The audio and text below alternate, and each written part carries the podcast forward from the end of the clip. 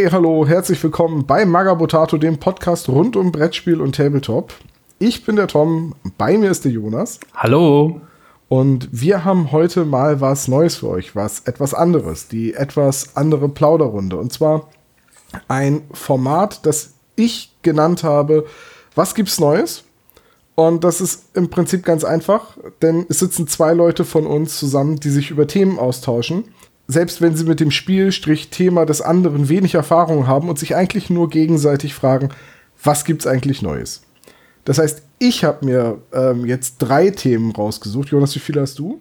Äh, ja, ich habe so zwei Themen, wobei das zweite Thema ein bisschen, bisschen ausfranst sind mehrere Sachen quasi, die zusammengehören. Also zweieinhalb. Also haben wir jetzt so. fünfeinhalb Themen, die wir, die wir gemeinsam besprechen wollen. Ähm, und wir haben uns vorher nicht abgesprochen. Das heißt, Jonas weiß nicht, was meine Themen sind. Ich weiß nicht, was deine Themen sind. Und die Zuhörer wissen es auch nicht. Die Zuhörer wissen es auch nicht. Äh, dafür müsst ihr den Podcast hören. Und was uns besonders interessieren würde bei dieser Art der Plauderrunde, weil wir uns vorstellen könnten, das regelmäßiger zu machen, wenn es euch gefällt, schreibt doch gerne mal Kritik, Vorschläge oder Lob. Lob lesen wir immer gerne. Äh, bei uns in die Kommentare oder schreibt uns eine E-Mail an podcast.magabotato.de mit Feedback zu diesem neuen Format und ähm, dann sind wir mal gespannt. Jonas, bist du soweit? Wollen wir loslegen? Ja, ich bin bereit. Okay, Jonas, was gibt's Neues? Äh, bei mir gibt's Neues, wie der ein oder andere es vielleicht mitbekommen hat, schon aus anderen Podcasts so des letzten halben Jahres und auch mal im Blog durchaus. Ich habe mit Great War angefangen, dem 15 mm Tabletop zum Ersten Weltkrieg von Battlefront Managers. Und zwar habe ich das zusammen mit dem Sebastian bzw. dem Sebo angefangen. Und äh, ja, ich habe da eine äh, französische Armee, die Starterbox, mittlerweile komplett bemalt und auch das erste Mal schon gegen Sebos Deutsche ausgeführt auf dem letzten Teamwochenende. Und äh, ja, ich muss sagen, äh, gefällt mir ganz gut. Bisher halt noch erst ein Spiel gemacht, aber mir gefällt es ganz gut tatsächlich mal einen anderen Maßstab, weil bisher kennt man ja doch eher, also ich kannte zumindest bisher immer halt eher so 28 bis 32 Millimeter, sowohl was Miniaturen angeht als auch was Gelände angeht. Und da war ich dann ja doch schon gezwungen, einfach auch mal anderes Gelände einzukaufen, zu bemalen, zu basteln, wie auch immer. Und äh, ja, es gefällt mir doch sehr gut. Ich bin zufrieden, wie sich die Sachen bemalen lassen. Und das Spielsystem, so wie ich bisher den Eindruck gewonnen habe, gefällt mir auch sehr gut, muss ich sagen. Es basiert ja auf der vierten Edition von Flames of War. Äh, das System gab es ja auch schon früher, wurde jetzt halt eben dann Anfang des Jahres, beziehungsweise ich weiß gar nicht mehr genau, im Mai, Mai, Juni die Ecke ja. Ich weiß schon gar nicht mehr, wie lange ich die Sachen habe. Also irgendwie so in dem Dreh, ich glaube Anfang Mai, äh, wurde das Ganze dann ja übersetzt quasi in die vierte Edition Flames of War und ist damit dann äh, ja angeglichen quasi an das neue Regelsystem. Jetzt hast du mir die meisten Fragen schon beantwortet. ähm, sag mal, also das ist ein eigenständiges Spiel, aber basierend auf den Regeln von Flames of War. Genau, das ist ein eigenes Regelwerk. Und ähm, gut, gerade wenn man zum Beispiel sowas wie Amerikaner-Miniaturen äh, sich anguckt, aber auch bei den Deutschen haben wir es festgestellt, von Sebo, aber auch natürlich bei von den Franzosen. Manche sind natürlich einfach Flames of War-Miniaturen, also die dann im Early War Flames of War eingesetzt werden können. Das ist dann halt ja teilweise Great War ja auch schon dann äh, verfügbar, Sind weil die das Unterschiede. tatsächlich die gleichen Figuren? Ich meine, Manche. du siehst jetzt bei 15 Millimetern, ich würde jetzt auch sagen, bei den Deutschen keinen so großen Unterschied mehr. Also im späten Ersten Weltkrieg hatten die ja schon den richtigen Stahlhelm, also waren weg von den Pickelhauben, weil sie nicht mehr mit Kavallerieangriffen gerechnet haben, aber halt einen Helm brauchten gegen den rumfliegenden Schrapnell. Um, ähm, und das ist ja im Prinzip eine ähnliche Helmform zu dem Helm, der dann ab 1900 35 oder so bei der Wehrmacht eingeführt wurde. Also es sind ja recht ähnliche Helme da und ich sage jetzt mal bei 15 Millimetern ist ja der Helm somit das prägnanteste an der Miniatur, oder? Genau, also man hat das schon gesehen bei also als wir das Unboxing gemacht haben, als ich bei Serbo die Sachen abgeholt habe, äh, bei mir jetzt zum Beispiel bei den Franzosen, gut, das ist halt äh, geschuldet eben den, den Uniformen mit den Trenchcoats. Die, ich glaube, die gab es im Zweiten Weltkrieg dann schon nicht mehr. Die Boxen von mir waren dann teilweise wirklich schon deklariert als, als Great War Pakete quasi. Also diese, das sind so, ja, in den Armeeboxen sind quasi einfach die Blister drin. Ja, also. Und bei Serbus Deutschen war dann einfach wirklich Flames of War, Early War äh, deklarierte Sachen drin. Also die wurden gar nicht umdeklariert oder sowas. Ähm, das war dann tatsächlich wirklich einfach ja, Sachen, die einfach schon im Early War, Zweiter Weltkrieg eingesetzt werden Kunden ähm, waren dann einfach auch für, für Great War einfach angezogen worden. Und das funktioniert ja bis zu einem gewissen Grad bei einigen Dingen. Ich sag mal so, der Renault FT17, der ist auch ein Early War Fahrzeug, äh, was ja eigentlich hauptsächlich im Ersten Weltkrieg eingesetzt wurde, aber das Modell gab es natürlich schon, weil man das ja auch für Flames of War einsetzen konnte oder beziehungsweise kann. Also ich habe jetzt gerade nur schnell gegoogelt und ich bin kein Experte, was französische Uniformen angeht. Aber ich glaube, teilweise gab es im Zweiten Weltkrieg auch noch diesen äh, ja, Anzug mit den Trenchcoats. Äh, einfach weil die Uniform sich nicht großartig geändert hat. Aber was ja ganz wichtig ist beim Ersten Weltkrieg, dass die Franzosen angefangen haben mit diesen leuchtend blauen Uniformen. Mhm. Und dann festgestellt haben, das ist voll die scheiß Idee. Gerade wenn man im Stellungskrieg ist, äh, und dann wurden die Uniformen sehr schnell braun und dann kamen halt auch diese Trenchcoats auf, ne, weil daher kommt ja auch der Name, Trenchcoat aus dem Schützengraben. Ja. Wusste ich auch lange nicht. Ich habe mir da nie Gedanken drüber gemacht, warum das Ding Trenchcoat heißt. Ähm, und naja, also das, das ist halt so ein, so ein eine Schlussfolgerung aus der Kriegsführung gewesen, ne? die, die ja, Uniform ja, zu verändern. Aber dass, dass man dann bei den Deutschen teilweise noch die gleichen ähm, Figuren benutzen kann, kann ich sogar nachvollziehen. Ja, also tatsächlich ein paar von den Spezialwaffen, die jetzt zum Beispiel in den, in den ähm, Kompanieboxen oder was auch immer das, oder den Informationsboxen dann teilweise drin waren, die gibt's natürlich nicht im Ersten Weltkrieg, die sind einfach da drin. Äh, ich glaube zum Beispiel eine Panzerfaust war bei selber mit drin, ja, hat am Ersten Weltkrieg eher weniger Stich mitgehabt. Weil die gab es meines so, Wissens. Wenn es die schon gegeben hätte, wäre das interessant gewesen. wäre es interessant gewesen, ja. Nee, also man sieht da schon, also manche Sachen wurden eben extra für, also werden extra für Great halt produziert, was ja, was ja durchaus klar ist. Äh, viele der Fahrzeuge zum Beispiel gab es dann nicht mehr im Zweiten Weltkrieg. Ne? Also gerade die ganzen, ähm, ganzen Landschiffe hat man dann ja nicht mehr eingesetzt, weil eben der drehbare Turm dann State of the Art war. Ja, da war eben der Renault FT17 eine der, ja, so noch Relikte quasi aus dem Ersten Weltkrieg. Äh, auch zum, schon der erste oder einer der ersten Panzer war mit drehbaren Turm. Aber bei der Infanterie, ja gut, da wo es halt ging, haben sie halt die gleichen Miniaturen verwendet. Ne? Das denke ich ja auch nicht verwerflich. Und es würde ja auch total auffallen, wenn du jetzt im Ersten Weltkrieg dann auf einmal auf deutscher Seite einen Tigerpanzer aufstellst. Ja, das wird auffallen, glaube ich, ja. doch, doch. Ja, und, und sonst, ich meine, The Great War, das ist ja jetzt eine recht begrenzte Periode. So, das wurde ja im Ersten Weltkrieg viel mit Artillerie auf große Distanzen geschossen und es gab dann viel Stellungskrieg. Den Stellungskrieg bildet ja aber das Spiel nicht ab, sondern du läufst, du bist ja doch recht mobil, du führst ja eher Angriffsschlachten. Oder ist das Spiel darauf ausgelegt, dass quasi einer sich eingräbt in Stellung und der andere auf die Stellung stürmt? Also was man sagen muss, ist, also gut, wir haben jetzt, wir haben jetzt, wie gesagt, ein Spiel erst gemacht an dem Teamwochenende. Äh, Gelände ist halt sehr, sehr wichtig, das merkt man schon schnell, weil einfach, ja, schon wenig Gelände auch schon einfach Bulletproof Cover, also ne, Cover, also Deckung gibt, so. Und es gibt sehr, sehr viele Einheiten, die hohe Nahkampfwerte haben. Also von daher könnte ich schon sagen, dass es schon, also Nahkampf ist auch unglaublich stark. Das darf man einfach nicht unterschätzen. Also man, man ja, klar, es gibt dann irgendwie Abwehrfeuer, was dann der, der Verteidiger noch geben kann und kann dann vielleicht nur ein, zwei mitnehmen. Aber wenn man dann erstmal im Nahkampf ist und dementsprechend dann, weiß ich nicht, halt wirklich Trenchfighter hat, die darauf ausgelegt sind, dann ist das schon übel. Wir hatten jetzt leider noch keine Gräben als Gelände, da bin ich noch dran. Aber ja, ich bin mir noch nicht ganz sicher. Ich habe das Gefühl, dass die Panzer und Landschiffe nicht so stark sind. Also es ist schon schwierig, tatsächlich Bases rauszunehmen mit Beschuss, habe ich das Gefühl. Wir hatten jetzt schon einiges an Gelände auf dem Tisch, aber entschieden hat es der Nahkampf bei uns tatsächlich am Ende.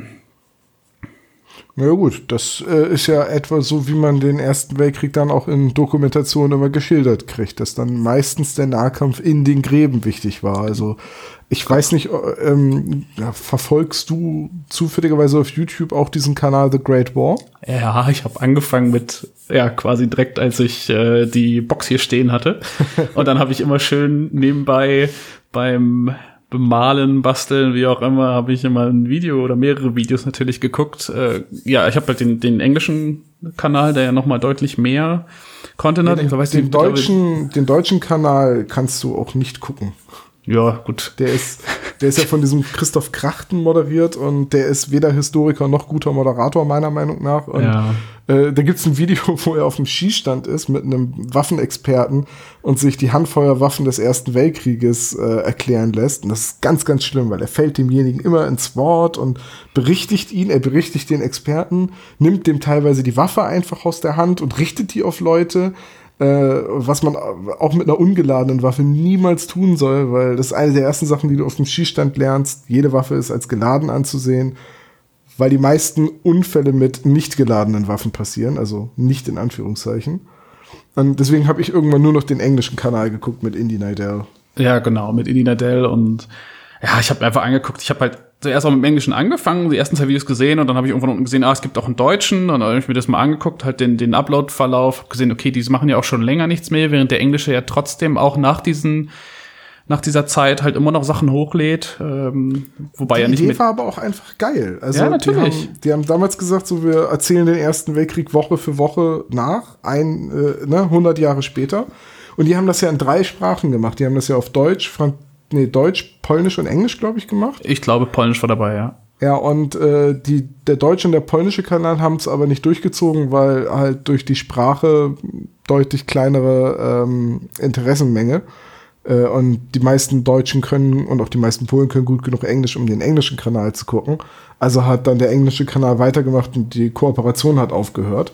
ja. Ähm, und das ist ein, ist ein toller YouTube-Kanal. Da habe ich Ja. sehr viel gelernt. Also Ja, ja, auch die ganzen Sachen, die dann abseits von der Histo also nicht nur von der chronologischen Aufarbeitung, sondern einfach so, ja, weiß ich nicht, jetzt erzählen wir euch mal alles Mögliche über diesen und jenen Panzer. Und dann gibt's halt ein Video halt nur über diesen einen Panzer oder halt über die bestimmten Waffen oder sonstige Geschichten. Was war zu Hause los? Und ja, Ja, da gibt's ja oder- doch einiges. oder eben auch diese äh, Angriffsdoktrinen, Ja. den, wie zum Beispiel eben die deutschen Sturmtruppen, die dann ähm, nicht mehr mit Gewehren, sondern mit Pistolen, Messern und Handgranaten losgegangen sind, weil sie im Graben kein Gewehr brauchten. Also die sind in gegnerische Gräben eingedrungen und haben halt versucht, möglichst schnell möglichst viele Feinde auszuschalten. Und Genau. äh, weil das so gefährlich war, haben die Sturmtruppen auch einen besseren Sold bekommen, mehr Fronturlaub, sind aber auch verdammt schnell gestorben. Also ich meine, da gehört schon echt eine Menge Todesmut zu, äh, in Unterzahl in den gegnerischen Graben zu springen, mit einer Handgranate und einem Messer bewaffnet. Also verrückt. Das ist einfach nur verrückt. Ja, Sebus Starterbox, der hat ja die Steiner Stoßtruppen, das, der hat tatsächlich ja auch die äh, Stoßtruppen eben gehabt. Das meinte ich halt mit dem eher nahkampflastigen bei ihm. Der hat dann eben, genau, das waren halt die Modelle mit den, mit den Pistolen hauptsächlich und Ja, cool. Und wie geht's da bei euch jetzt weiter? Also wird da noch großartig aufgestockt oder noch eine zweite Armee? Ich weiß gar nicht, wie groß The Great War bei Battlefront ist. Also es ist jetzt nicht gigantisch. Ich muss sagen, ich habe den, also mit den Franzosen, da gibt schon noch einiges, was ich gerne haben möchte. Also zum einen äh, Kavallerie, weil ich Kavallerie unglaublich sympathisch finde. Und ich mag auch die Idee. Äh, dann muss ich sagen, in der Grundbox für die Franzosen war natürlich kein Renault drin, was ich ein bisschen schade finde, weil ich mag diesen Panzer unglaublich gerne. Das heißt, da brauche ich auf jeden Fall eine Box. Also ich, ich plane schon noch, das ein bisschen auszubauen und es gibt noch einige Sachen. Also die Franzosen haben Zugriff eben auf äh, ziemlich viele Sachen der Alliierten, also die Harlem Hellfighters eben, das 369. Infanterieregiment der Amerikaner, die ja nicht auf amerikanischer Seite gekämpft haben, so gesehen im Ersten Weltkrieg, weil viele weiße Soldaten keine, ja, nicht neben Schwarzen kämpfen wollten. Und äh, das ist auf jeden Fall auch ein Regiment, was ich mir noch äh, zulegen möchte. Dann haben sie ja noch theoretisch Zugriff auf die auf die belgischen Truppen und natürlich auf solche Sachen wie den Mark IV, Mark V, Mark A, also von den von den Briten. Ich denke, da werde ich noch einiges ausbauen. Und auch der Sebo hat schon gesagt, dass er noch einige Sachen haben möchte, zumal er zum Beispiel auch Zugriff hat auf britische Panzer, Mark IV, Mark V als Beutepanzer. Und äh, ich, ja, wir werden mal da noch ein bisschen weiter ausbauen. Zumal wir jetzt ja auch, ich weiß gar nicht, ob Sebo mittlerweile komplett bemalt hat. Ich hatte ja die ein, ich hatte von uns beiden die äh, komplett bemalte Armee am Teamwochenende. Er war noch nicht so weit, aber er hat auf jeden Fall jetzt weitergemacht äh, mit der mit dem Aufkommen, glaube ich, der der Kontrastfarben von Games Workshop hat ihm das wohl einiges erleichtert, wenn ich das richtig verstanden habe. Und ja, also ich plane auf jeden Fall noch weiterzumachen. Ich plane auch weiter beim Geländebau weiterzumachen, zumal ich das Gelände ja sowieso dann auch noch in näherer Zukunft irgendwann mal für Flames War benutzen kann. Diese äh, Kontrastfarben wären noch mal ein interessantes Thema für eine andere Folge. Was gibt's Neues? Mit Sicherheit. Weil mich, mal, weil mich mal interessieren würde, wie gut die bei 15 mm Figuren wirklich funktionieren. Ich dachte eigentlich, die wären auf größere Flächen für mehr Farbverlauf ausgelegt. Weißt du, bei, ich finde halt bei 15 mm auf Effekt malen mit Highlights und so weiter unglaublich schwierig. Ja, die Kontrastfarben sind eigentlich für, äh, für relativ simple Deckung, glaube ich, da, aber ich habe mich damit überhaupt nie auseinandergesetzt. Das sind doch die Base-Farben. Also es gibt mm. doch, die, die Kontrastfarben sind doch eher wie Washes, um halt einen automatischen Farbverlauf auf einer hellen Grundierung hinzukriegen. Okay, ich dachte, das wäre quasi, um auf einer hellen Grundierung schnell deckend was hinzubekommen. Aber wie gesagt, ich habe mich damit auseinandergesetzt. Da musst du dann unsere. Da fragt dann Daniel. genau, der, der hat das, der hat das besser auf dem Schirm als ich. Ich sitze hier mit meinen Vallejo Colors. Äh, hast, ja. hast du dir eigentlich mal die Geschichte von dem Renault FT17 durchgelesen? Ich habe die gerade so nebenher bei ja, ja, so, die einmal überflogen. So, so ein bisschen, also, ähm, also ob ich jetzt die komplette Genese von dem Ding noch hinkriege, weiß ich nicht. Ich weiß halt nur, ja, dass die Frankreich in der 100 Tage davon Tausende gebaut. Ja, ja, ich glaube irgendwie fast 3000 im Ersten Weltkrieg. Ja, äh, äh, Amerika hat ja auch noch welche gebaut als Lizenznehmer dann quasi. Und äh, ja, genau. Ich meine hier in der in der 100 Tage Offensive, die ja dann da irgendwie noch lief zwischen August und was ist das November zwei, äh, 1918. Da haben sie ja auch ziemlich viele von denen eingesetzt gehabt. Und äh, ja, wie gesagt, im Zweiten Weltkrieg waren dann immer noch irgendwie weiß nicht, zwischen 500 und 600, glaube ich, unterwegs von den Dingern an der Front. Ja, an, in Frontverbänden. Und der, der Großteil davon ist relativ schnell den überlegenen deutschen Panzern Opfer gefallen oder ist erbeutet worden. Und, ja, ja, klar. Äh, die, die, die Wehrmacht hat dann auch irgendwie noch 600 dieser Panzer oder so general überholt und eingesetzt in eroberten Gebieten zur Sicherung. Zur Sicherung, ja gut, dann halt als, ja, ja. aber ist schon, ja gut, ich meine, ganz ehrlich, gegen so einen Panzer 4 sieht das Ding halt aus wie ein Grottpanzer, ne? Da machst du nix. Sieht sowieso ja. aus wie ein Grottpanzer, finde ich. Vom, und oder teilweise haben sie die Türme von nicht instand gesetzten Panzern dann in den Atlantikwall eingegraben. Ja, gut, das äh, kann ich mir auch vorstellen, ja. ist ja verrückt. Ja. Das ist lustig. Und teilweise sind die auch im Afrika-Feldzug in Tobruk benutzt worden. Was meinst du, Jonas? Wollen wir weitergehen? Ja, gerne. Was gibt's denn Neues bei dir, Tom? War Machine MK3. Oha. oh, tatsächlich Oha. Was Oha, gibt's da ja. Neues? Ich muss auch tatsächlich ein bisschen weiter ausholen dafür. Ähm, und zwar, es gibt ja bei uns im Hobby den Begriff des Hobbyschmetterlings. Ich weiß nicht mehr, wer den ursprünglich geprägt habe, äh, hat. Ich habe den zuerst bei Dennis von Deist gehört. Ähm, und zwar dieses, dass man eigentlich von Projekt zu Projekt hüpft, nichts so richtig zu Ende bringt und ständig von was Neuem abgelenkt wird. So äh, Hobby-ADHS. Weißt du, was ich meine? Oh ja, ich weiß, was du meinst. Habe ich ganz oh, schlimm. Ich, ich auch. So, ich glaube, das, das haben viele Tabletopper und äh, das ist auch, es ist auch schade, weil ich nämlich das Gefühl habe, der Hobby-Schmetterling bei uns hier in Bremen macht zwei Flügelschläge mehr als meiner. Und so verpasse ich eigentlich immer den Bus, wenn gerade irgendein Thema ankommt. Also, ähm, als ich angefangen habe mit War Machine damals, mit der MK2, haben das schon sehr, sehr viele in Bremen gespielt. Äh, dann haben das immer weniger gespielt, dann kamen andere Spiele, dann gab es eine große Malifaux-Welle, da bin ich gar nicht erst aufgesprungen auf den Zug, zum Glück. Ähm, dann, jetzt wird sehr viel Guild Ball gespielt und sehr aktiv. Da war ich auch sehr spät dran mit meiner Mannschaft dann und hab da nicht mehr reingefunden, weil jetzt schon wieder auf einem Niveau gespielt wird, wo ich sage, ja, brauche ich nicht mitdiskutieren. Äh, ich kann nicht, also ich bin niemand, der weiß, was meine eigene Mannschaft macht und jede Figur aller anderen Mannschaften. Dafür sind das einfach zu viele und auch zu viele Spiele, die ich mir, ähm, die ich so nebenher betreibe. Ne? Ähm, und das hatte ich ganz oft so mit Uncharted Seas, habe ich den Hype verpasst, eben mit Guild Ball, ähm, mit Kill Team habe ich den Hype im Prinzip auch verpasst. Ich hab, irgendwann zeigte mir jemand ein Regelwerk von Shadow War Armageddon und ich gesagt, das sieht cool aus. Und als ich dann gesagt habe, spielt das noch jemand, waren sie schon alle bei Kill Team. ne? Okay. So. Ja, ja. Und ich, ich habe das Gefühl, ich renne diesem, ähm, diesem Zug immer hinterher und jetzt habe ich neulich aus einem Trotz heraus gesagt, ich höre auf zu rennen. So, ich habe kein, ich hab keinen Bock mehr. Der, weil ich mache jetzt das, worauf ich wirklich Lust habe und das, wo ich schon Kram habe. Ich glaube, deswegen spiele ich auch so gerne Freebooters Fate, weil da haben wir hier eine Spielergemeinschaft, die halt absolut trendresistent ist. Also die spielen Freebooters, die haben Bock auf Freebooters und es ist halt ein Spaßspiel. Ne? Also das ist nun nichts, wo du großartig kompetitiv auf Turnieren spielen kannst, mit immer einer ausgemaxten Liste am Meter orientiert, wie auch immer. Ähm, sondern es ist ein Spaßspiel. Und auf dem gleichen Niveau will ich War Machine spielen. Einfach aus Spaß. So, ich habe einen Kumpel, der hat eine Kado-Armee, die lagert immer noch bei mir. Äh, ich denke, ich finde auch noch ein, zwei andere Leute, die noch War Machine-Figuren haben und es mal wieder spielen wollen. Und einfach nur Listen mal ausprobieren, mal spielen. Scheiß drauf, ob man gewinnt oder verliert. Hauptsache, man hat Spaß und wirft, schiebt ein paar bemalte Figuren über den Tisch und wirft ein paar Würfel. Und wie kommt's jetzt, dass ich mich mit War Machine MK3 auseinandersetzen will, fragst du dich jetzt bestimmt? Ja, also auf jeden Fall. Ich habe da so eine Vermutung. Ich habe das damals irgendwann gesagt, so War Machine MK3 wird mein Wiedereinstieg und ich habe es einfach nicht gemacht. Ich habe keinen Bock gehabt, irgendwie mich mit dem Regelwerk hinzusetzen und ähm, die ähm, Regeln neu zu lernen und auch meine Fraktion neu zu lernen und dann eventuell auch noch alle anderen Fraktionen neu zu lernen, weil sich die Regeln der Figuren ja geändert haben. Und deswegen ist War Machine dann komplett bei mir zugestaubt. Äh, so, steht halt in der Kiste rum, wird nicht genutzt.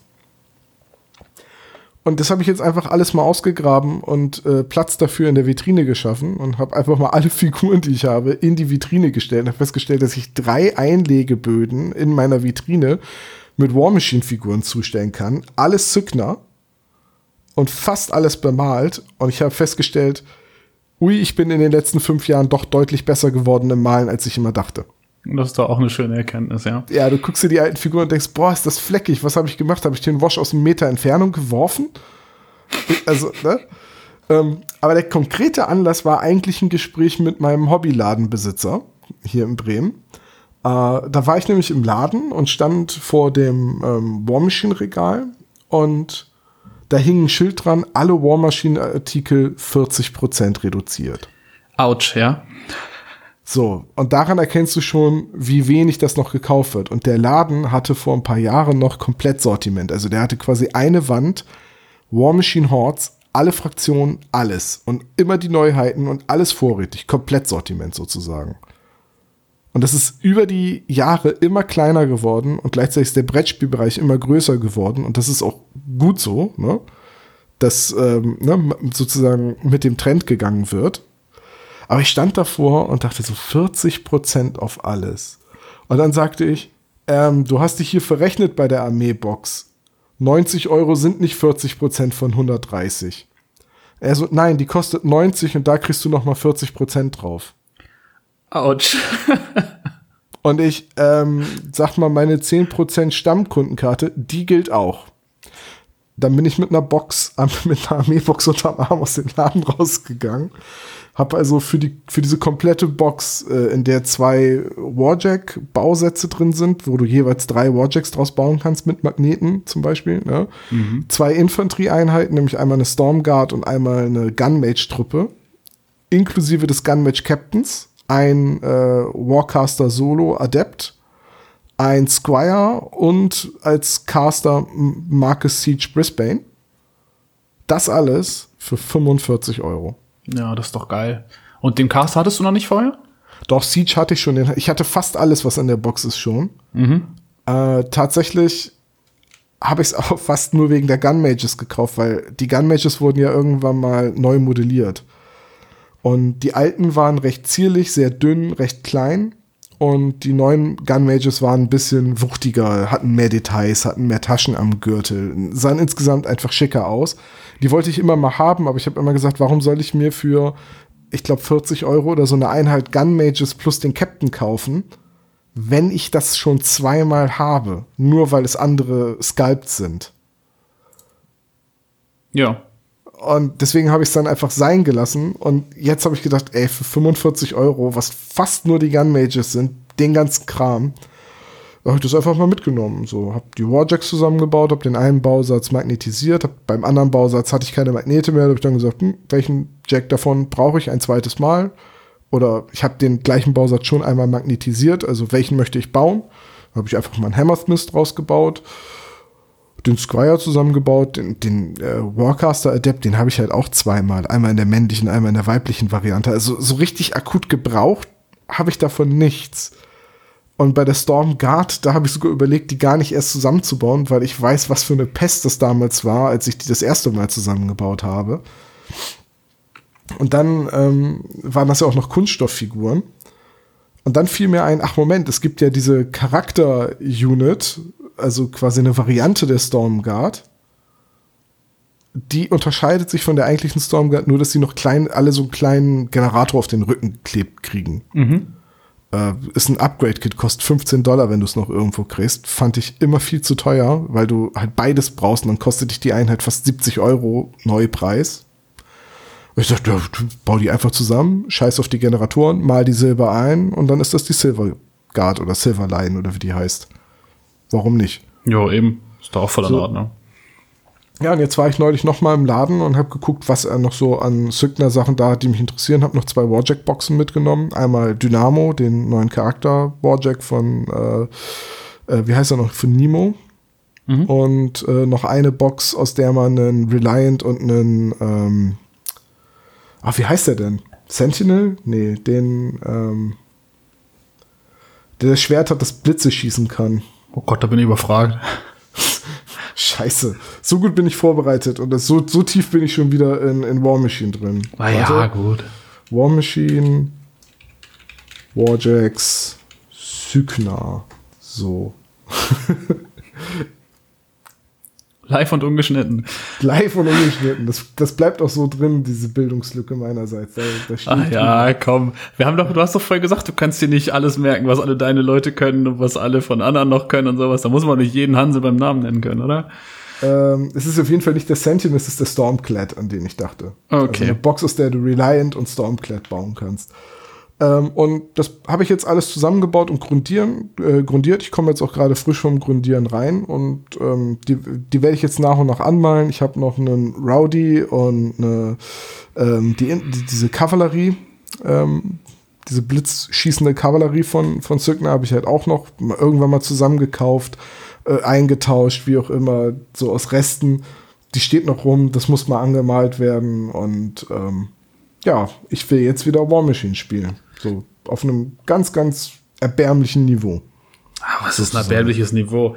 Aber das heißt ja, also mein Plan ist ja noch dieses Jahr beim Marathon äh, im Oktober, glaube ich, läuft der wieder, ne? Ja. Ja, wir haben den Oktober angesetzt, ja. Genau. Da war ja, ist derzeit ja immer noch meine Idee, meine Trolle endlich mal fertig zu machen. Und dann wäre das ja eine Option für die nächste äh, Redaktionskonferenz, sag ich mal. Ja, Also nächstes Team, nächstes Das Teamtreffen. Teamwochenende, genau. Da nochmal irgendwie eine Runde War Machine zu spielen. Warum nicht? Ich bin ja auch. Ich glaube auch, dass du und Nessie, dass ihr so ein bisschen schuld dran seid, weil ihr auf dem Teamwochenende angefangen habt, War Machine Sachen zusammenzubauen. Du Trolle und Nessie Ja. ihre äh, Circle Sachen. Genau, ja. Also genau genommen habt ihr Horde-Sachen zusammengebaut. Und ich habe da gestanden und habe gesagt so, ach, irgendwie reizt es mich doch. Also die Trolle jetzt nicht mehr. Die finde ich zwar immer noch saugeil von den Figuren, aber ich komme nicht dazu, sie realistisch zu spielen. Und bei Sygna ist halt so gut wie alles fertig. Ich könnte jetzt jederzeit sagen, ich spiele komplett bemalten, weiß ich nicht, 100 Punkte spielen nach MK3 oder so. Ist halt alles da. ja. Und ja, ich, ich vermisse auch diese 2W6-Mechanik und Fokus ausgeben und irgendwie habe ich da Bock zu. Ich habe mir das Regelbuch das neue schon runtergeladen. Äh, die Karten, die aktuellen Karten für die Figuren hatte ich tatsächlich schon letztes Jahr ausgedruckt und äh, laminiert und äh, ausgeschnitten.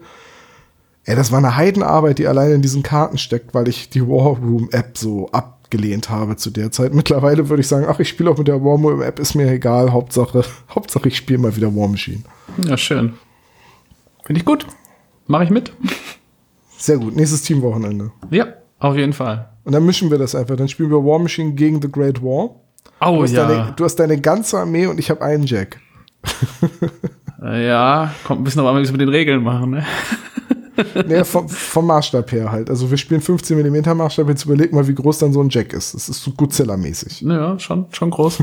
Großer Bube. Da bräuchtest du aber eine Menge Kohle für, um den anzutreiben. ja.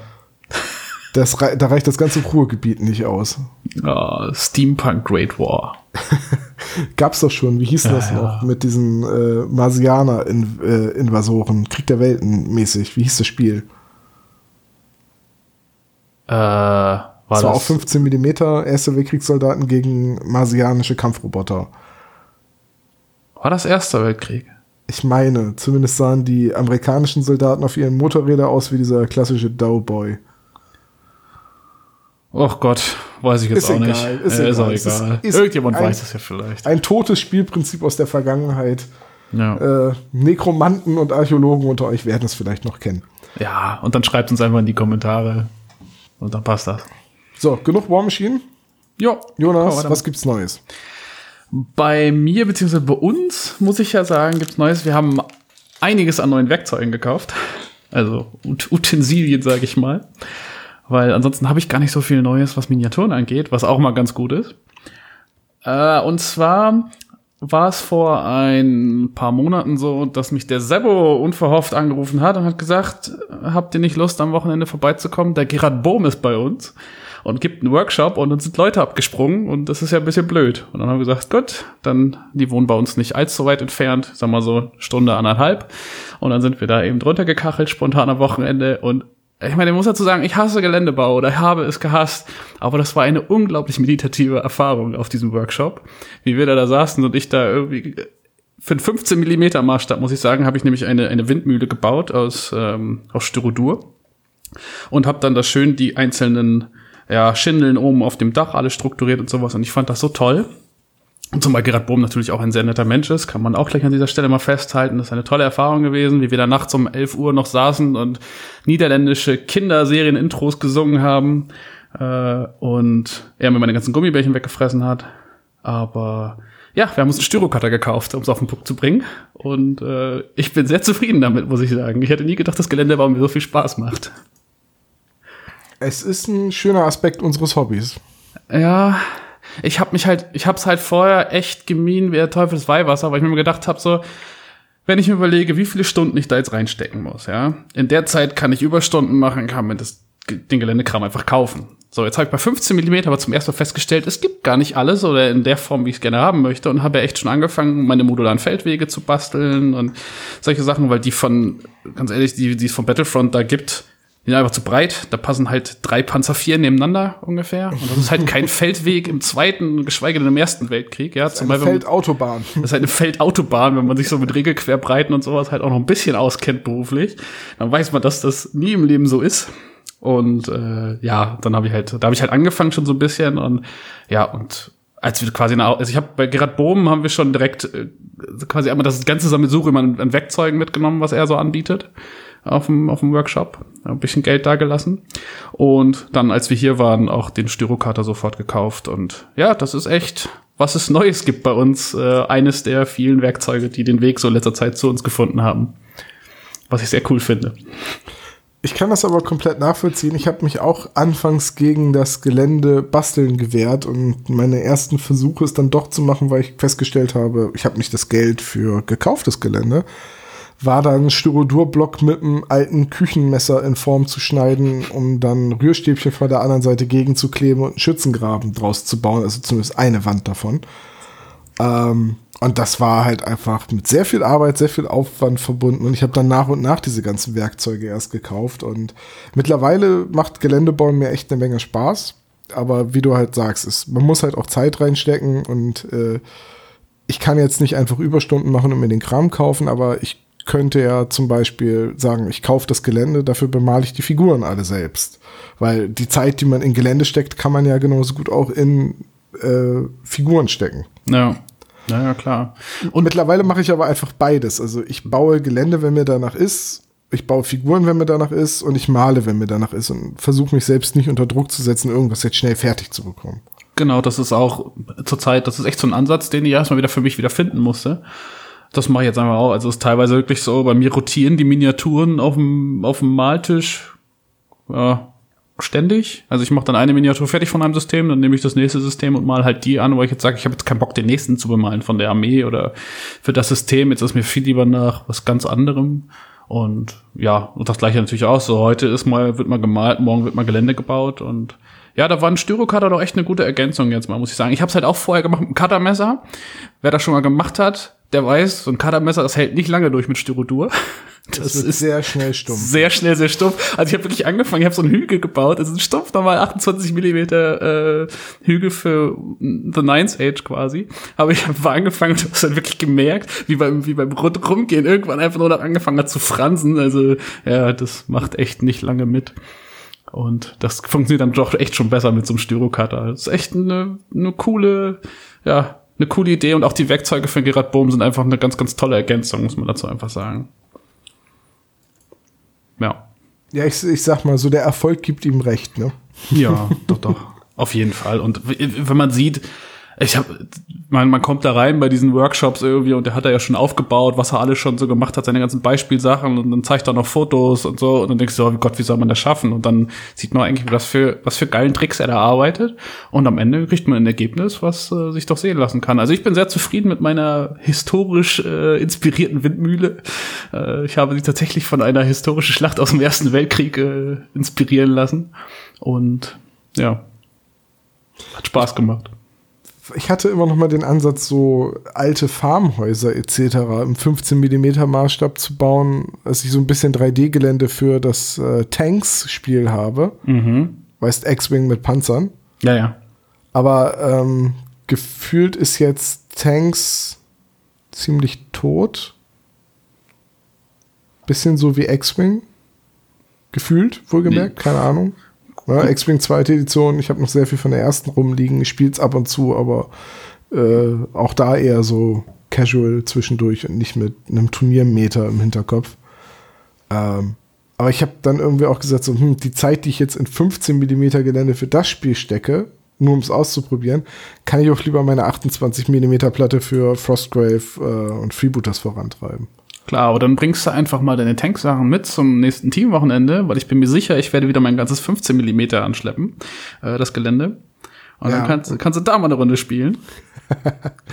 Tatsächlich, ähm, diese Teamwochenenden sind ja schön und gut, aber eigentlich sollten wir die Malsachen zu Hause lassen und uns einfach nur zum Spielen ja, treffen. Habe ich auch schon gedacht, ja. Ich habe jetzt original auf dem Teamwochenende, glaube ich, zwei Pinselstriche gemalt. Den Rest der Zeit habe ich eine Platte gebaut für ein geheimes Projekt, das wir im September präsentieren wollen. Uh. Uh. Ich weiß es, ich weiß es. und äh, den, den Rest der Zeit habe ich irgendwie gezockt, gequatscht, gegessen oder Podcasts aufgenommen, aber jetzt nicht so richtig äh, gemalt. Tja, also ich ja. habe dieses Mal schon extra nur 20 Farben äh, eingepackt und 10 Figuren, weil ich wusste, wie wenig ich wahlen würde. Ja, ich habe tatsächlich, ich habe gebastelt so ein bisschen. Ich habe mein, meine ganzen Sarissa Precision Gebäude, die ich noch hatte für im 15 mm Maßstab, die habe ich noch am Freitag direkt nach der Ankunft gebastelt und habe dann eben noch meine Trolle gebaut. Gemalt habe ich gar nicht. Und ein bisschen gespielt halt. Ja. Aber ja, ich denke auch so beim nächsten Mal überlege ich halt wirklich auch den, den Malkram zu Hause zu lassen. Ähm, Nessie wird es wahrscheinlich trotzdem mitnehmen, weil sie eher malen wird als ich dann. Aber äh, einfach versuchen einfach auch mehr zu, zu spielen und ja. Ich würde sagen, Nessie hat ja auch fleißig gemalt. Die hat fleißig gemalt, ja, sowieso immer dann. Aber ja, eigentlich sollte man das nutzen zum Spielen, finde ich eher, weil malen tun wir sowieso öfter mal zusammen im Discord. Ja. Wollen wir weitergehen? Ja, gerne. Was gibt's denn sonst noch Neues bei dir? Ähm, als hätten wir uns abgesprochen, geht's bei mir jetzt auch in Richtung Werkzeug. Ich habe mir ähm, Scale 75 Farben gekauft. Oh, schick. Und zwar habe ich im Prinzip meine gesamte Farbauswahl auf Scale 75 umgestellt. Habe meine alten Farben günstig an eine Freundin weitergegeben, die äh, ich mit dem Tabletop mal angefixt habe. Die hat sich ein Spiel für Gutes Fate angeguckt und war hellauf begeistert und malt jetzt auch Figuren an und hat jetzt auch schon bei einem Frostgrave-Turnier sehr spontan als Springer ausgeholfen. Also äh, cool. ganz, ganz, ganz, ganz cool. Mhm. Äh, die hat das Hobby für sich entdeckt. Die hat jetzt, die ist glücklich mit meinen alten Farben und ich habe jetzt mir das erstes Fantasy Game Color Set äh, von denen geholt, wo du halt so Orkhaut und Untote und äh, die Farben irgendwie alle nach irgendwas Lovecraft oder äh, Tolkien-mäßigen benannt sind ähm, das Farbset geholt und habe dann, weil ich so gerne mit den Lederfarben aus der Scale äh, Model Color Reihe heißt die, glaube ich, male, mir das Set auch noch geholt. Das heißt, zweimal ein Set für, ich glaube, jeweils 160, 180 Euro um den Dreh, also nochmal quasi komplett von vorne angefangen, was die Farbwahl angeht. Und ähm, habe jetzt einen wunderschön eingerichteten Malplatz mit äh, vollgefüllten, nach Farben sortierten Farbregalen, wo ich quasi alles, was ich bemalen möchte, was ich da habe, auch sofort bemalen könnte. Ich habe da nur noch nie dran gesessen. Ja. ähm, aber die Farben habe ich tatsächlich schon benutzt. Also wenn ich male, dann male ich meistens in Gesellschaft. Das heißt, äh, irgendwie, ich nehme mir ein paar Farben und Figuren mit rüber ins Wohnzimmer und wenn dann Fußball geguckt wird, sitze ich daneben und male oder ähm, ich habe einen Kumpel, der zockt gerne. Ich auch, aber ich habe nicht die Zeit, weil ich malen will und dann wird halt so quasi Couch-Koop gespielt. Mhm. Ähm, und das machen wir ab und zu oder ich kriege Besuch, der auch Figuren und Farben mitbringt zu malen. Ne? Zum Beispiel jo. eben jene besagte Freundin. Ähm, und dann wird halt gemalt und dann sitze ich meistens doch im Wohnzimmer. Äh, ich wollte einmal zu den Farben sagen, ich habe unterschätzt, wie sehr oder wie unterschiedlich sich Farben verhalten können. So, ich habe vorher viel mit Vallejo Game und Model Color gearbeitet und habe jetzt von Vallejo auf Scale umgestellt. Und die Farben verhalten sich ganz anders. Und auch die Game Color verhalten sich ganz anders zu den Model Color von Scale. Also, äh, während ich bei den Model Color Farben immer das Gefühl hatte, ich muss noch ein bisschen thinner in die Flasche geben und auf jeden Fall einen Agitator und schütteln, schütteln, schütteln, schütteln, schütteln habe ich bei den Game Color eher das Gefühl, dass die sehr äh, dünn sind. Ja. Und nicht so gut decken. Also die sind, die, es malt sich toll mit denen, aber du musst, du musst schichten, bis du einen wirklich dichtenden und vor allem bei helleren Farben leuchtenden Farbeffekt hast. Und das ist ein ganz neues Lernen jetzt mit den Farben. Und ich sitze immer da und denke so irgendwie, ich habe mein Mal-Mojo verloren und kann das gar nicht mehr bis mir dann klar geworden ist, nee, du malst mit komplett anderen Farben und du musst jetzt quasi erstmal lernen, dich auf die neuen Farben einzustellen. Das ist so, ja. Das habe ich auch. Also ich habe die Transist, also ich habe den Übergang halt gemacht von damals Citadel-Farben eben zu äh, Vallejo-Farben. Einfach weil Vallejo das einzige ist, was ich hier bekomme. Also gut, GW-Farben kriege ich ja auch noch, aber GW-Farben habe ich dann irgendwann mal gesagt, ich habe keinen Bock mehr auf die x-tausendste Umstellung und habe es dann halt sein lassen. Und jetzt habe ich hier eben die EV-Art eben nur Vallejo Model Color bin, aber damit sehr zufrieden. Aber es ist halt schon immer eine Umstellung, ne? Also tatsächlich. Also das war auch der Grund, warum ich so viel Vallejo hatte. Und ich hatte zwischendrin ja noch Farben von Reaper. Oh. Weil ich mal bei eBay ein Farbregal ersteigert habe. So einen Selbstbau. Das war bevor es Hobbyzone etc. oder Warmage und so gab äh, oder bevor ich die kannte, wahrscheinlich gab es sie schon. Und äh, da, da waren halt irgendwie 60 Farben drin und damals hatte ich kaum Farben, da hatte ich meine 10 GW-Töpfchen oder so, und habe ich die mal bestellt. Und dann habe ich nach und nach immer Farben von Vallejo gekauft, weil es die bei uns hier im Laden gibt und ähm, die in das Farbregal passten. So, und mir Citadel zu teuer war. Weißt du, weniger drin und teurer. Ja. Äh, und da habe ich dann mit denen gemalt und irgendwie habe ich aber dann festgestellt, du hast so ein zusammengestückeltes Farbauswahl. Die eine Farbe hast du nur von dem, die müsstest du dir dann erstmal die Reaper-Farbe kaufen. Und hier hast du die Farbe von Vallejo. Und die brauchst du aber ständig. Die hier brauchst du nie. Ähm, und habe ich jetzt gesagt, so Tabula Rasa, alles weg. Ich fange von vorne an. Und ich hole mir nur vereinzelte Farben von Vallejo, weil ich den Farbton da so mag. Also zum Beispiel eine Farbe, die ich nach wie vor von Vallejo benutze, ist Cherry Brown. Das ist ja. immer die Grundlage für meine Basis. Das ist so ein saftiger brauner Erdton für mich. Also ich bin ja farbenblind latent, äh, weswegen Rot-Grün ist für mich Makulatur. Ähm, äh, und Grau und Pink übrigens auch. Also es ist, kommt bei diversen Brettspielen vor, dass ich sage, ich nehme äh, nicht den pinken Spielstein, bis dann jemand zu mir sagt, der ist grau. Oh, okay, ja. Oder ich sage, ähm, gib mir mal den grauen Spielstein und jemand sagt, der ist pink. Ich weiß nicht warum, aber das ist eine Ausprägung meiner Farbenblindheit. Äh, und deswegen benutze ich Cherry Brown und es gibt von der Model Color Reihe eine Farbe, die heißt Mahagoni Brown. Äh, die habe ich damals benutzt, um die Gewehre von meinen US-Amerikanern von Bolt Action anzumalen. Das war einer der Vorschläge dafür.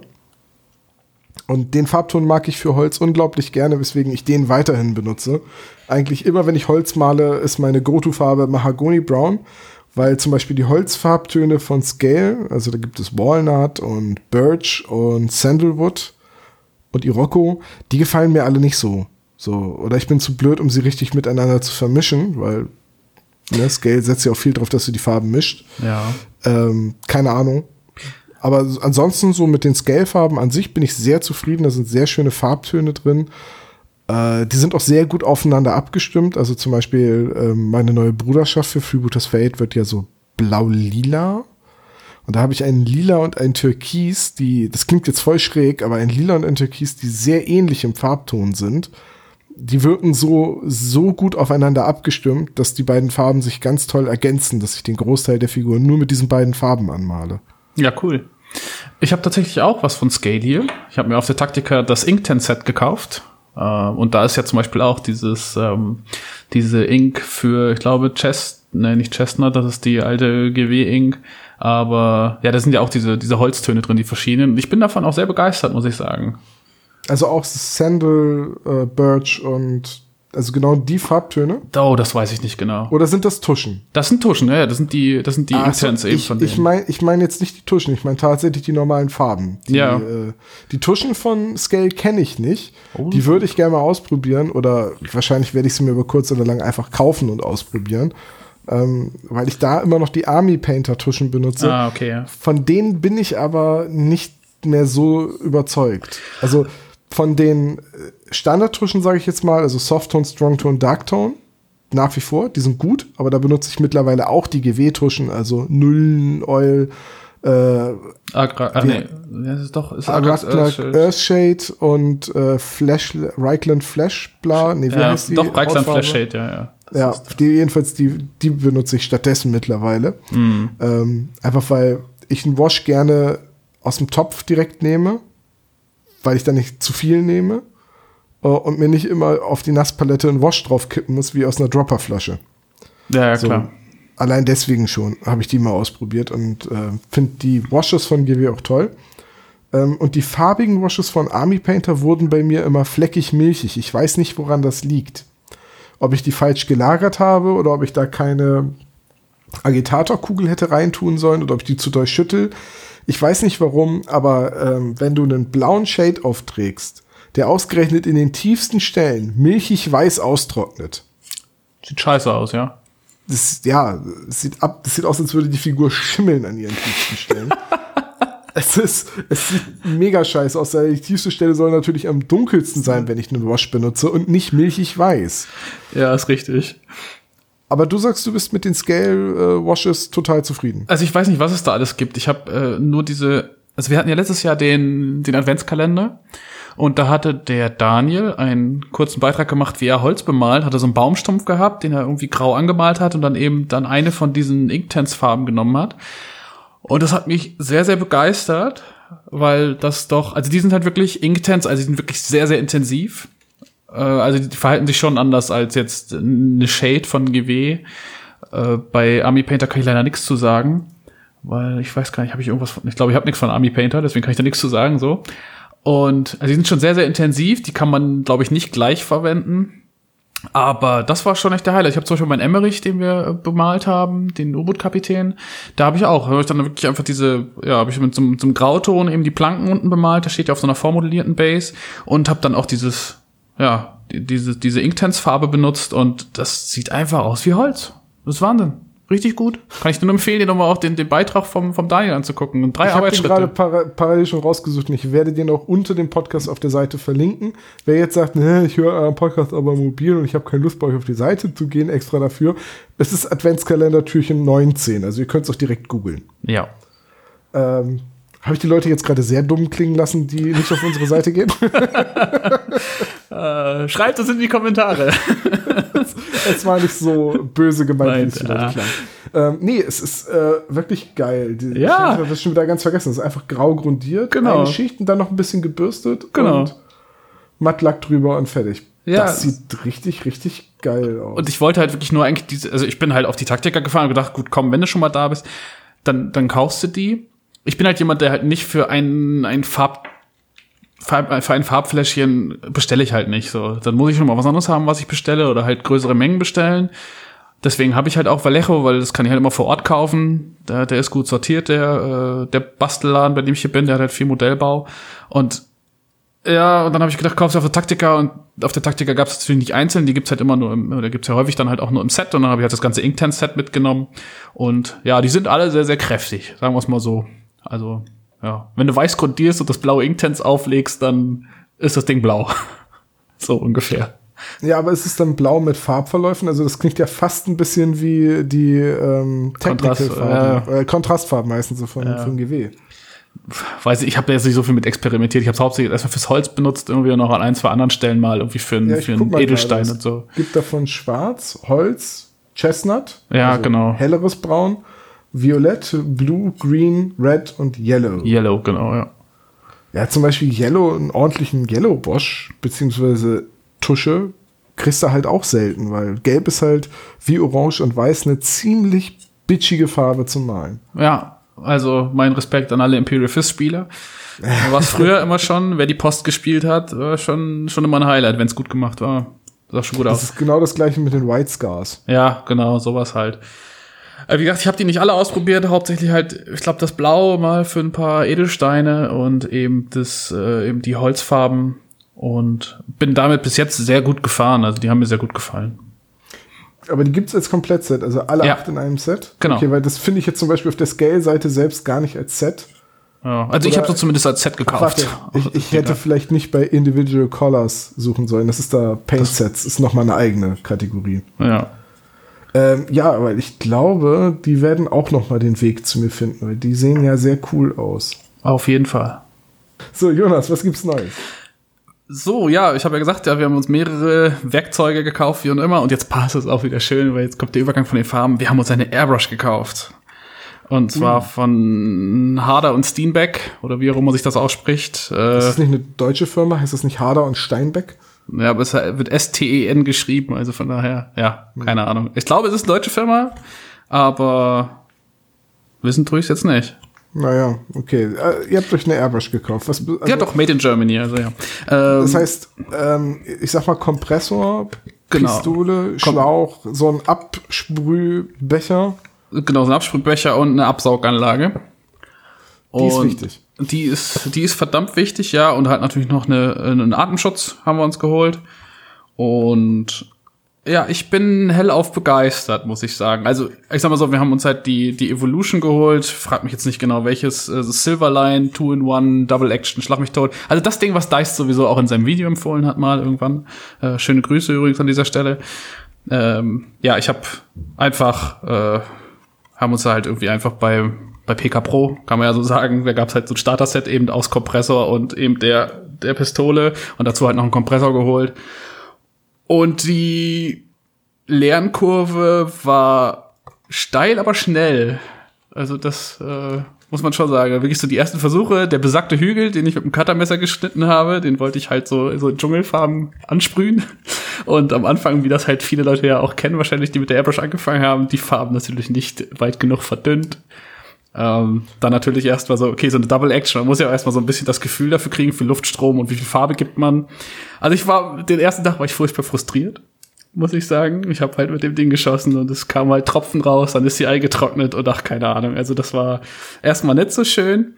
Dann äh, habe ich irgendwann diesen einen von diesen Panzern für meine Great War Armee eben gemacht und dann saß ich davor echt wie Ochs vom Berg hab fünf Minuten gebraucht, weil ich echt da saß so, warte mal, wenn ich jetzt die Airbrush benutze, dann ist das ganze Ding ja in einer Farbe, bis ich auf die Idee kann, ich kann ja näher gehen mit der Pistole, um halt einzelne aber, aber auf die Idee musste ich erst bekommen. Ich so, wie kriege ich das jetzt hin, dass der, dass der kleinere Flächen besprüht? Ich so, warte mal, ich gehe mal näher ran. Oh, es geht. Also, das ist halt erstmal so, so, manchmal, wenn man das halt, bis das erstmal so drin ist, so. Ja, mittlerweile geht's mit dem Verdünnen. Und ich habe jetzt auch angefangen, diese Rissa Precision Sachen also die Häuser in 15 Millimeter anzusprühen und ich bin so begeistert, habe ich dieses, ich habe halt so ein, so ein Dach in so einem Bordeaux-Rot, ja, ich habe das auch schön einfach mit Obi-Abtönfarbe, weil ich nicht einsehe, da halt, äh, also zumindest jetzt für Gelände nicht, da äh, irgendwie hochwertige oder teure Farben reinzupacken. Also habe ich das schön mit. Nee, das ist je nach Größe des Geländes auch einfach verschwendet. Richtig, dafür, genau. Also dafür die teuren Miniaturen-Acrylfarben zu nehmen. So ist es. Und dann habe ich da wirklich einfach das, die Acrylfarbe eben verdünnt, habe dieses, hab das Dach einfach in Bordeaux-Rot, das hat zwei Minuten gedauert, ja, dann war das deckend, ja, ohne Flecken, ohne alles. Und dann habe ich danach das, äh, den, den Untergrund, das hat halt unten so eine, ja, so eine, das ist so, eine, so ein Unterbau quasi aus, aus Stein, den habe ich dann, äh, oder beziehungsweise den muss ich jetzt noch grau machen, aber das da drüber, das, das, das geputzte, das habe ich einfach weiß, das hat halt zwei Durchgänge gebraucht, weil weiß halt nicht so gut deckt, aber es funktioniert halt super. Also Airbrush Highlight. Also irgendwann versuche ich dann auch noch mal so wie ähm, wie der gute Giraldes Ja, wie der da einfach fünf Minuten lang mit der, mit der Pistole auf so ein Gesicht hält und auf einmal entsteht da äh, eine komplette, komplette Miniatur. Das finde ich ja schon echt der Wahnsinn. Irgendwann versucht das auch mal mit 28 Millimeter. Wird wahrscheinlich eine Katastrophe, aber ja, trotzdem. Es macht sehr viel Spaß. Es ist eine komplett andere Erfahrung nochmal und es war eine sehr gute Investition. Und äh, Nessie hat die auch schon genutzt zum, für ihre Skarven noch für die Reste. Da hat sie ja dann auch Farbverläufe mitgemacht und so. Und das geht echt gut, macht Spaß. Gute Investition. Du kennst ja bestimmt meinen Leidensweg mit der Airbrush, oder? Nee. Ich habe mir ja damals, ach, das ist jetzt auch ewig her, da habe ich noch in Oldenburg gewohnt. Also es war noch zu Studienzeiten. Ich glaube, ich glaube, ich hatte mir die selbst zur bestandenen Masterarbeit geschenkt. Also müsste es so 2014 gewesen sein, im Winter.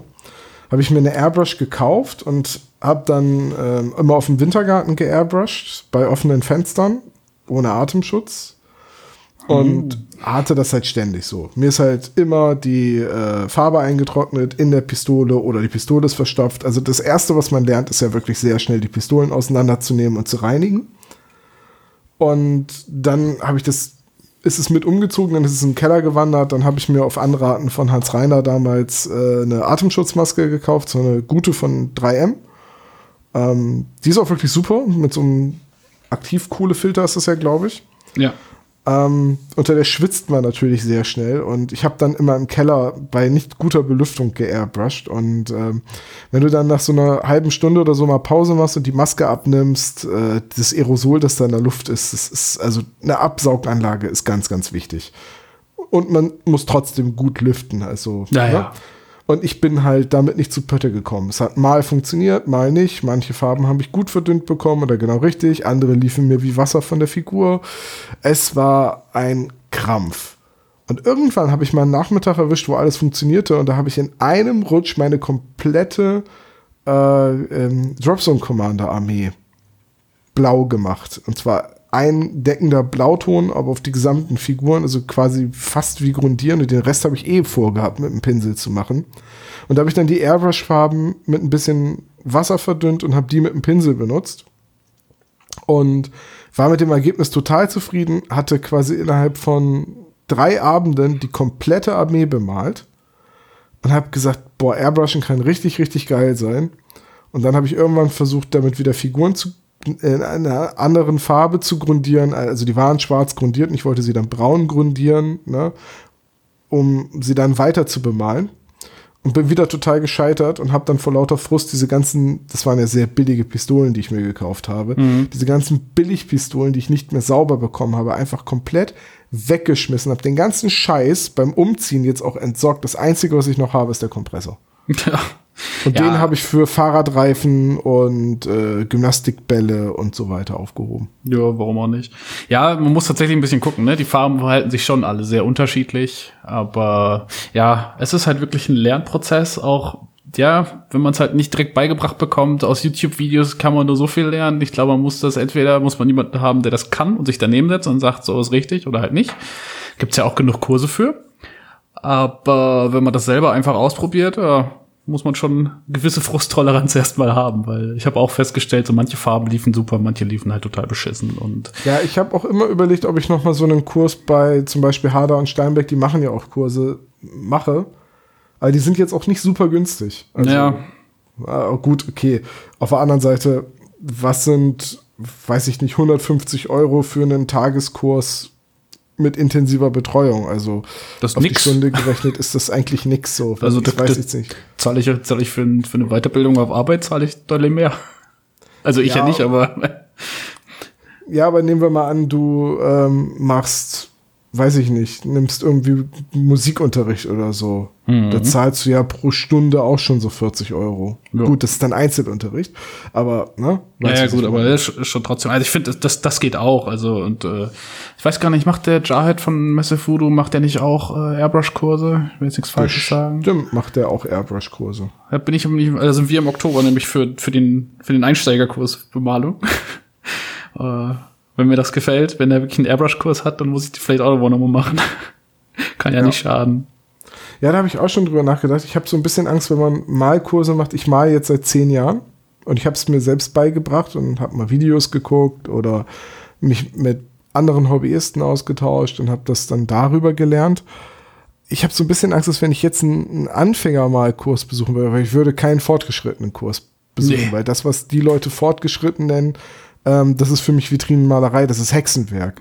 ähm, aber wenn ich, ich habe halt Angst, wenn ich jetzt einen Anfängerkurs besuche, dass der mir quasi sagt, dass alles, was ich in den letzten zehn Jahren mir hart selber beigebracht habe, eigentlich falsch ist und es andersrum besser funktioniert. Weißt du, so wie wenn du dir autodidaktisch Gitarre spielen beibringst, dann hast du vielleicht die falsche Handhaltung im Vergleich zu jemandem, der klassische Konzertgitarre gelernt hat.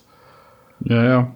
Ne? Da habe ich so ein bisschen Angst vor, weswegen ich dann bei diesen Malkursen immer sage, nee, so für mein Level reicht es und äh, ich bin ja mit dem, was ich für mich selber male, auch zufrieden. Ich gewinne damit nie ein Best Painted oder auch nur einen Funken Anerkennung von Leuten, aber für mich reicht es. Äh, ich, ich bleib diesem Malkurs mal fern. Ja. Aber ich wäre dann sehr gespannt, wenn ihr da mal berichtet. Ja, also ich weiß nicht, also bei mir ist es so, ich, es gibt jetzt halt so Techniken, wo ich sage, da habe ich keinen Bock mehr, die einfach selber beizubringen oder es gibt einfach manche Sachen, die finde ich unglaublich schwierig, sich einfach nur aus Videos anzueignen oder so. Und für sowas möchte ich es einfach ganz gerne mal nutzen, aber ja, ich gebe dir recht, also was im fortgeschrittenen Kursen da passiert, das ist halt wirklich sehr weit fortgeschritten, deswegen habe ich auch gesagt, also auch jetzt mit neun Jahren Erfahrung äh, ist es vielleicht doch besser, den Einsteigerkurs zu nehmen und äh, das machen wir dementsprechend auch. Und ja, ich bin einfach mal gespannt. Ich denke, das wird sich, wird sich schon rentieren für uns, äh, doch einiges mitnehmen, mal gucken, was einem so gefällt. Und da wirklich die Angst, also ich weiß nicht, ich, ich finde es eigentlich ganz schön, bei mir in die Vitrine zu gucken und dann doch auch wirklich, äh, na gut, die aus den ersten zwei Jahren ja, die, ja, die habe ich tatsächlich nie mehr, die Miniaturen. Aber zu gucken, was danach so passiert ist und wo ich jetzt angekommen bin, ja, finde ich schon ganz schön. Und ich weiß nicht, da habe ich noch so ein bisschen einfach auch vielleicht noch den Anspruch, mich noch ein bisschen weiterzuentwickeln an der Stelle. Und äh, ja, sollte sich jemals rausstellen, dass wirklich alles falsch gewesen ist, was ich gemacht habe, ist, dann ist das so. Dann lerne ich es halt neu und besser. Und ach, ich freue mich einfach drauf und dann mal gucken. Ja, auf jeden Fall dann berichten. Mache ich, mache ich. Aber ähm, ich habe ja quasi mir auch noch ein, ein klitzekleines Werkzeug geholt. Genau. Was äh, gibt's denn da noch Neues bei dir? Äh, das Thema hatte ich jetzt nicht vorbereitet, aber ich schieb das einfach mal ein. Mal. Ähm, ich war gestern beim örtlichen Kunstbedarfhändler hier. Also ich habe das Glück, hier in der Nähe eine Bösner Filiale zu haben und da kriegst du eigentlich vom Balsaholz über Holzleim über da Vinci Pinsel und Styrodur alles. Also Styrodur ist da ein bisschen teuer, weil es eben nicht Baumarkt ist, sondern Kunstbedarf. Ja. Also Styrodur kaufe ich da nicht, aber den Rest. Und ähm, da haben Christine und ich uns 0,5 Millimeter Feinliner aus dem ähm, Zeichenbedarf geholt. Also das dünnste, der dünnste schwarze Feinliner, den die haben. Und dann habe ich damit einfach mal versucht, Blacklining auf einer Figur zu machen. Und geht's gut? Richtig gut. Cool. Also es wird natürlich dadurch, dass die Tau, also ich habe das bei meinem Killteam gemacht, ähm, dadurch, dass die Tau ja sehr tiefliegende äh, Furchen haben, also die haben ja sehr viele Rillen in ihren Rüstungen und in ihren Waffen und so, das ist ja dieser futuristische Look bei denen, wird das da natürlich begünstigt. Aber ähm, wenn man ein kräftiges, also es ist sehr kräftiges, aber wenn man ein kräftiges und stark akzentuierendes Blacklining machen will, geht das auch mit so einem Feinliner. Naja, das habe ich schon öfter gelesen auch, ja. Und ich habe auch schon überlegt, bei den Warhead-Figuren, die ich ja so im Comic-Stil bemale, also klare, kräftige Farben und mit einer dicken schwarzen Linie voneinander abgetrennt, bei diesen Warhead-Figuren habe ich auch schon überlegt, ob ich damit nicht sogar die Pupillen in die Augen malen kann. Weil du mit dem Feinliner ein bisschen mehr Kontrolle hast durch diese härtere Spitze als jetzt bei einem Pinsel. So, ich kann Pupillen in Comic-Augen auch mit einem Pinsel malen. So, vielleicht manchmal erst im zweiten Anlauf ohne Schielen, aber es geht. Und ich glaube, mit dem Stift könnte es noch besser funktionieren. Ja, cool. Da bin ich mal gespannt, wenn du mal Bilder zeigst. Ja, ich, äh, ich, ich müsste mein Instagram ähm, viel aktiver nutzen, als ich es tue. Aber tatsächlich spiegelt mein Instagram-Account auch ein bisschen meine Hobbyaktivität in den letzten Wochen wieder. Ja. Ähm, so, jetzt habe ich noch einen Punkt. Was gibt's Neues? Ja, dann. Auf, auf. Was gibt's Neues, Tom? Ähm, ich wollte einmal kurz über mein Hobbyzimmer reden. Ja, gerne. Ich, ich habe vor ewigen äh, Zeiten damals mit Michael von TWS einen Podcast aufgenommen, wo ich darüber geträumt habe, ein eigenes Hobbyzimmer zu haben. Jetzt sind wir ja recht spontan und äh, auch ein bisschen unverhofft in eine größere Wohnung umgezogen dieses Jahr. Und ich habe jetzt mein eigenes Hobbyzimmer und äh, ich habe sogar das größere der beiden übrigen Zimmer bekommen, weil wir gesagt haben, was wollen wir mit so einem großen Schlafzimmer? Dann lieber ein großes Hobbyzimmer. Äh, und ich habe da noch nie drin gemalt. Ich habe es vor, vorhin schon gesagt, aber ich habe jetzt ein Hobbyzimmer, da steht alles drin. Ich habe da zwei Tische, ich habe Platz für eine Vitrine, ich habe ein riesiges äh, Regal, in dem Brettspiele und Tabletop-Sachen lagern. Ich habe in der Ecke meine durchsichtigen Transportkisten, in denen mein Gelände lagert. Das heißt, ich habe einen permanenten Malplatz mit Blick aus dem Fenster, mit einem wunderschönen Blick aus dem dritten Stock über Wiesen und Felder. Ich kann irgendwie einen Kilometer weit gucken. Ähm, da habe ich noch nie dran gesessen und gemalt. Und ich habe einen Tisch, das ist unser alter Esstisch, der steht jetzt da, weil wir einen neuen haben. Ähm, und der ist quasi als Spieltisch und als ähm, Geländebautisch gedacht, je nachdem, was ich gerade mache. Den habe ich schon intensiv genutzt. Also da habe ich schon eine kleine Demoplatte gebaut für Freebooters Fate.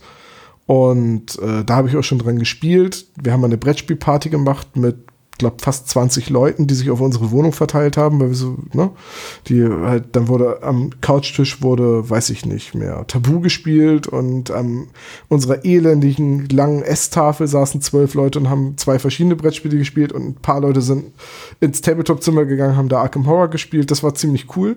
Dafür wurde der Tisch schon sehr intensiv genutzt. Aber ich frage mich, warum ich so wenig in meinem Tabletop-Zimmer male. So. Das Problem kenne ich auch irgendwie bin ich wirklich so ein Gesellschaftsmaler und Christine ist halt nicht im Tabletop-Zimmer, sondern, weiß ich nicht, ist im Wohnzimmer oder, äh, ne? So, dass wir, selbst wenn wir zusammen malen, uns dann im Wohnzimmer an den Esstisch setzen, statt den, äh, den, den äh, Esstisch im Tabletop-Zimmer freizuräumen und uns einfach da hinzusetzen, wo wir auch nicht so weit laufen müssten. Nein, wir schleppen stattdessen wir die ganzen Farben nach nebenan. Das ist total seltsam. Und irgendwie müsste ich diesen Raum mehr nutzen und vor allem auch verhindern, dass der immer mehr zu einer Abstellkammer für ungewollte Dinge wird, wie äh, ach, die Umzugskartons müssen irgendwann noch mal in den Keller, stellen wir sie erstmal ins Tabletop-Zimmer. Ach, wir wollen ja noch die Farben an der Decke ein bisschen ausbessern, stellen wir die Farbe einmal erstmal ins Tabletop-Zimmer. und, und, und. Weil eigentlich soll die Ecke, die da frei ist in dem Zimmer, noch mal für eine Schlafcouch genutzt werden, falls wir mal Besuch haben. Ja, aber ich kenne das so. Problem, Tom. Geht es dir mit deinem Zimmer genauso? Ja, das, das, das geht uns halt quasi so. Äh, wir hatten da, also muss ich sagen, wir haben halt noch ein Arbeitszimmer, wo unsere beiden Schreibtische drin stehen mit den Rechnern. Und und dann hatten wir halt noch im, im Hobbyzimmer, da steht halt die große 72 auf 48 Zoll Platte und dann steht da noch äh, ja ein großes großes Regal über zwei Wände, wo dann eben das ganze Baumaterial drin ist und die ganzen die ganze Pile of Shame quasi noch, also alles was grau ist, steht bei uns halt nicht in der Vitrine. Die Vitrine stehen im, dafür im Wohnzimmer, wo man sie halt auch dann häufiger mal sieht. Und es ist tatsächlich so, dass wir irgendwann gesagt haben, der Raum, also das Hobbyzimmer sah bei uns halt ein bisschen unübersichtlich aus, weil halt noch zwei Maltische drin standen. Ja? Be Betonung liegt auf standen. Und dann irgendwann habe ich gesagt, ich habe keinen Bock mehr, dass da so viele Tische drin stehen, weil eben halt die große Platte, die halt schon groß ist, und dann eben noch zwei Maltische. Wir schmeißen einen der Maltische raus. Und ich habe dann hier an meinem Arbeitsplatz, weil ich habe halt auch so, eine, so, ein, ja, so ein Teil von Hobbyzone mit also über zwei, also mit so einem Unterbau und einmal oben drauf dann noch dieses Paint Rack, was es dann da eben gibt für die für die ganzen Vallejo-Farben oder halt für diese ganzen Dropper-Bottles.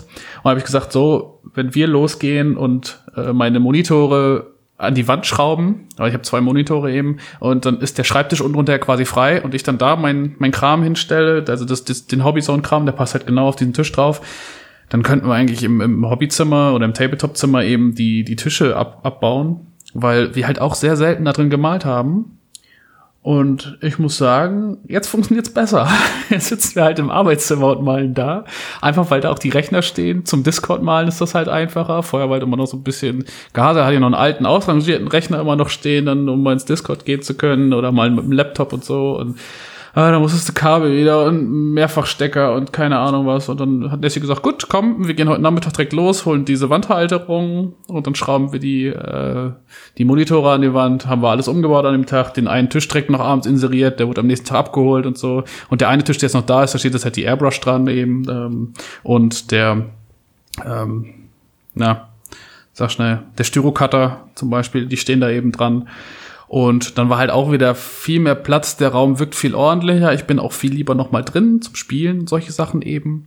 Und äh, habe dann eben auch so, ein, so eine Art zusammenklappbares Bett dann jetzt einfach noch mal reingestellt als, als Schlafgelegenheit. Und ja, damit fahren wir irgendwie ein bisschen besser. Ich weiß nicht warum, aber wirklich sich so in diesen, sich aktiv aufraffen, sozusagen, so lass mal jetzt vom, vom Arbeitszimmer aufstehen und ins Hobbyzimmer gehen, um da zu malen, hat irgendwie nicht so gut funktioniert. Irgendwie besser funktioniert es einfach zu sagen, okay, hier, ich ziehe eben meine Miniatur raus, Pinsel steckt um, noch im Glaswasser auffüllen, dann kann ich malen, fertig ist die Laube. Das hm. klappt irgendwie besser.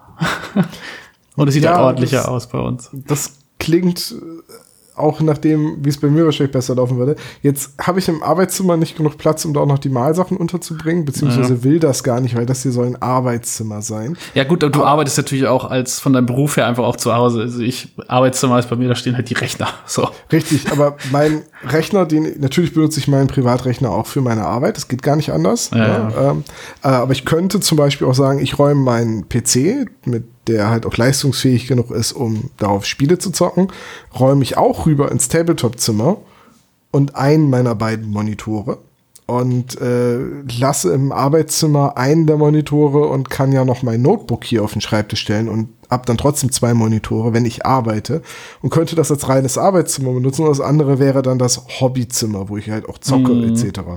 Habe ich auch schon drüber nachgedacht äh, ob das ein sinniger Schritt wäre. Aber ich habe letztendlich durch meine vielen Farben etc. keinen Platz für den Monitor. Und da ich einen Blick aufs Fenster habe, ja gut, da kannst du kann ich ihn auch nicht an die Wand schrauben. Wäre schon geil, ja. ja. Weil entweder würde ich die Fenster kaputt machen oder mein Hals hätte einen sehr ungesunden Winkel, wenn ich was gucken will vom Schreibtisch aus. Äh, Seine Decke schrauben. und gleichzeitig möchte ich mir den äh, schönen Malplatz und die schöne Aussicht ja. auch nicht mit einem Monitor zubauen. Ich glaube, ich muss mich einfach zwingen, wenn ich mal wieder Hörspiele und Hörbücher höre, dann mich wirklich einfach dahin zu setzen. Notebook kann ich mir auf den Beistelltisch stellen. Ähm, das habe ich zum Beispiel, wenn ich bei YouTube live gestreamt habe, äh, gemacht oder wenn ich äh, im Discord bin und nebenher male, dann würde ich das auch von dem Zimmer aus machen. Ich glaube, ich muss mich selbst allerdings mehr zwingen, dieses Zimmer ordentlich zu halten und es nicht als Abstellkammer zu benutzen, weil momentan ja. ist es so, wenn ich dran denke, ah, ich könnte jetzt ja malen, ah, dann muss ich erst den Schreibtisch freiräumen und, äh, ach, ich kann mir meine Malsachen ja auch eben schnell zusammensuchen und mich ins Wohnzimmer setzen. Was so. uns da tatsächlich geholfen hat auch, ist es, äh, wir haben Vorhänge vor den Regalen dadurch sieht, weil man ja doch schon viel so auch losen Kram hat teilweise durch das, durch das Hobby. Sieht man sehr schnell unordentlich. Genau, und dann haben wir einfach irgendwann, mhm. äh, dadurch, dass meine Schwiegermutter eben Schneiderin ist, und dann haben wir halt gesagt, so hier, wir haben Stoff gekauft, äh, brauchen auf die und die Länge. Äh, wir haben halt diese, diese hohen IWA-Regale, dadurch, dass wir im Altbau wohnen, geht das halt ganz gut. Äh, weiß nicht, wie viel die haben, zwei Meter Babstich da, die sind ja relativ hoch.